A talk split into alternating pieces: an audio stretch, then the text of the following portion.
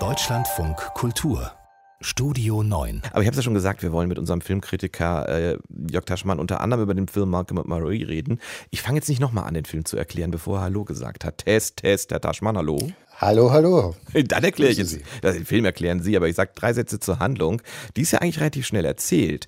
Das ist ein Paar, Schauspielerinnen und Schauspieler, die kommen gerade von einer Filmpremiere zurück. Die ist, glaube ich, unproblematisch gewesen. Der Abend, den sie dann zu Hause haben, ist es aber nicht.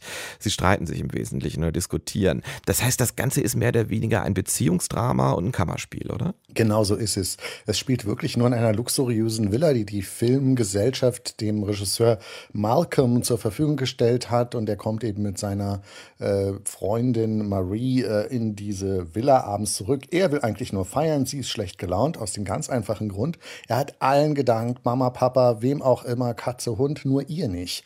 Äh, das ist schon deshalb bedenklich, weil sie sowas wie seine Muse ist, weil er eigentlich ihre Geschichte teilweise verfilmt hat und da fühlt sie sich irgendwie zurückgestellt und das führt dann zu sehr heftigen Auseinandersetzungen. Was aber jetzt diesen Film heraushebt aus so einem ganz banalen Ehedrama oder Beziehungsdrama, Drama ist, er ist in Schwarz-Weiß und äh, er ist wahnsinnig toll gefilmt. Das muss man wirklich sagen. Deswegen erwähne ich jetzt auch mal den Kameramann Marcel Rev. Der ist Ungar.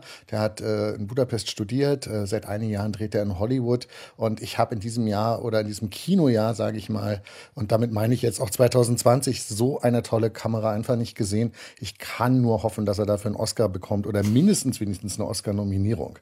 Wir können jetzt leider diese Bilder nicht zeigen, aber ich finde, umso interessanter ist es, das mal ohne Bild zu erleben. Wir hören einen kleinen Ausschnitt aus diesem Film. You are by far the most excruciating, difficult, stubbornly obnoxious woman I've ever met in my entire life. I fucking love you. Oh, he's so sensitive. He's romantic. I bet he's sweet, right? Well, I mean, yeah. When he's not being an emotional fucking terrorist. Oh.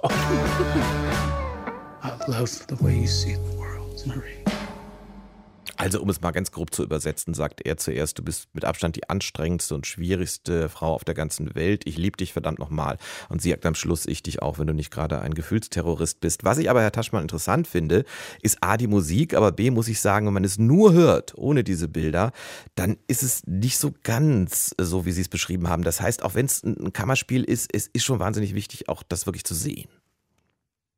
Absolut. Und es ist eben, die Musik spielt eine wahnsinnige Rolle, weil über die Musik auch die äh, Gefühle transportiert werden. Es gibt eine hinreißende Anfangssequenz, so, die dauert sechs Minuten ohne Einschnitt. Er feiert rechts im Zimmer, springt durch die Gegend, ist in totaler Euphorie. Sie steht links neben ihm draußen, äh, macht sich eine Zigarette an mit so einem Gasanzünder, was auch schon herrlich aussieht, steht da gelangweilt, während er sich feiert. Dann schwenkt die Kamera immer so hin und her. Wie gesagt, sechs Minuten wahnsinniger Shot. Und ähm, man muss jetzt einfach mal die Schauspieler erwähnen. Das ist einmal Zendaya, äh, die war eigentlich so ein Disney-Teenie-Star, die man im vorigen Jahr der HBO-Produktion Euphoria dann entdeckt hat als dramatische Schauspielerin. Und John David Washington, eben der Hauptdarsteller aus Tenet. Und die beiden sind wirklich großartig. Und wenn der Film funktioniert, dann auch wegen diesen beiden. Manchmal ist er mir ein bisschen zu dicht, manchmal ist es ein bisschen too much, einfach zu viel. Trotzdem ist es radikales Kino, was man so aus Hollywood nicht äh, erwarten würde. Nicht nur radikal von der Form her, sondern eben auch, was da alles noch so nebenbei an Team verhandelt wird. Rassismus, schwarzer Filmemacher von weißen Kritikern und, und, und. Also das lohnt sich, auch wenn es ein bisschen anstrengend ist. Das muss man auch sagen. So, die Schauspieler müssen wir beim zweiten Film garantiert nicht erwähnen. Das ist ein Dokumentarfilm, der uns zu den Ursprüngen der Corona-Pandemie führt. Uh, 76 Days ist uh, eine Dokumentation über die Zustände in den Krankenhäusern von Wuhan nach dem Ausbruch des Virus. Was sieht man da alles? Also der, der Anfang des Films, den kann man schon fast gar nicht ertragen. Und es geht in einem Krankenhaus los.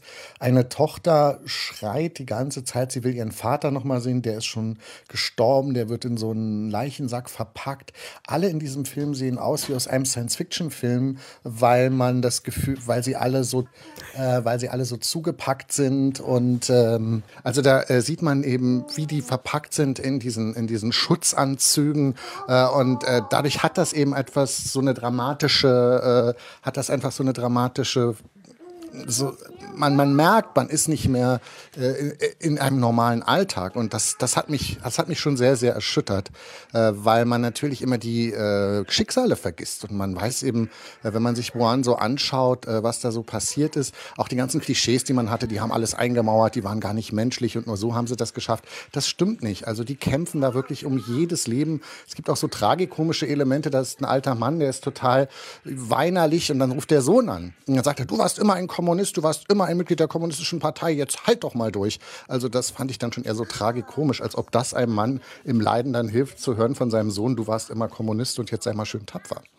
Jetzt muss ihre Tochter nicht mehr tapfer sein. Jörg Taschmann war das über zwei Filme, die ab heute, beziehungsweise eines bei Netflix, der erste Film, äh, ab morgen dann zu sehen sind. Äh, 26 Days, der Dokumentarfilm, und Malcolm and Marie, der Spielfilm.